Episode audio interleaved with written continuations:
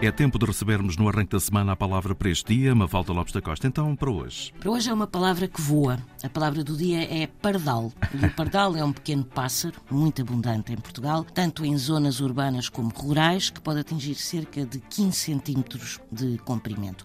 O pardal tem uma plumagem acastanhada, com manchas escuras no dorso, acinzentada na cabeça e no ventre, e o macho tem uma mancha negra no peito, ou de tons claro castanhos, e a fêmea tem uma risca amarelada por trás do olho. Este pardal também é chamado de pardal de telhado ou pardal ladro, no sentido de pardal que rouba. E usa-se o termo pardal em sentido figurado para referir um espião policial ou ainda um indivíduo finório que se dá ares de grande coisa. Um pardal vem, obviamente, de pardo, numa alusão à cor parda acinzentada da plumagem. Mais um voo certeiro em direção, no caso, a esta palavra do dia que está em RTP Play, edição Mafalda Lopes da Costa.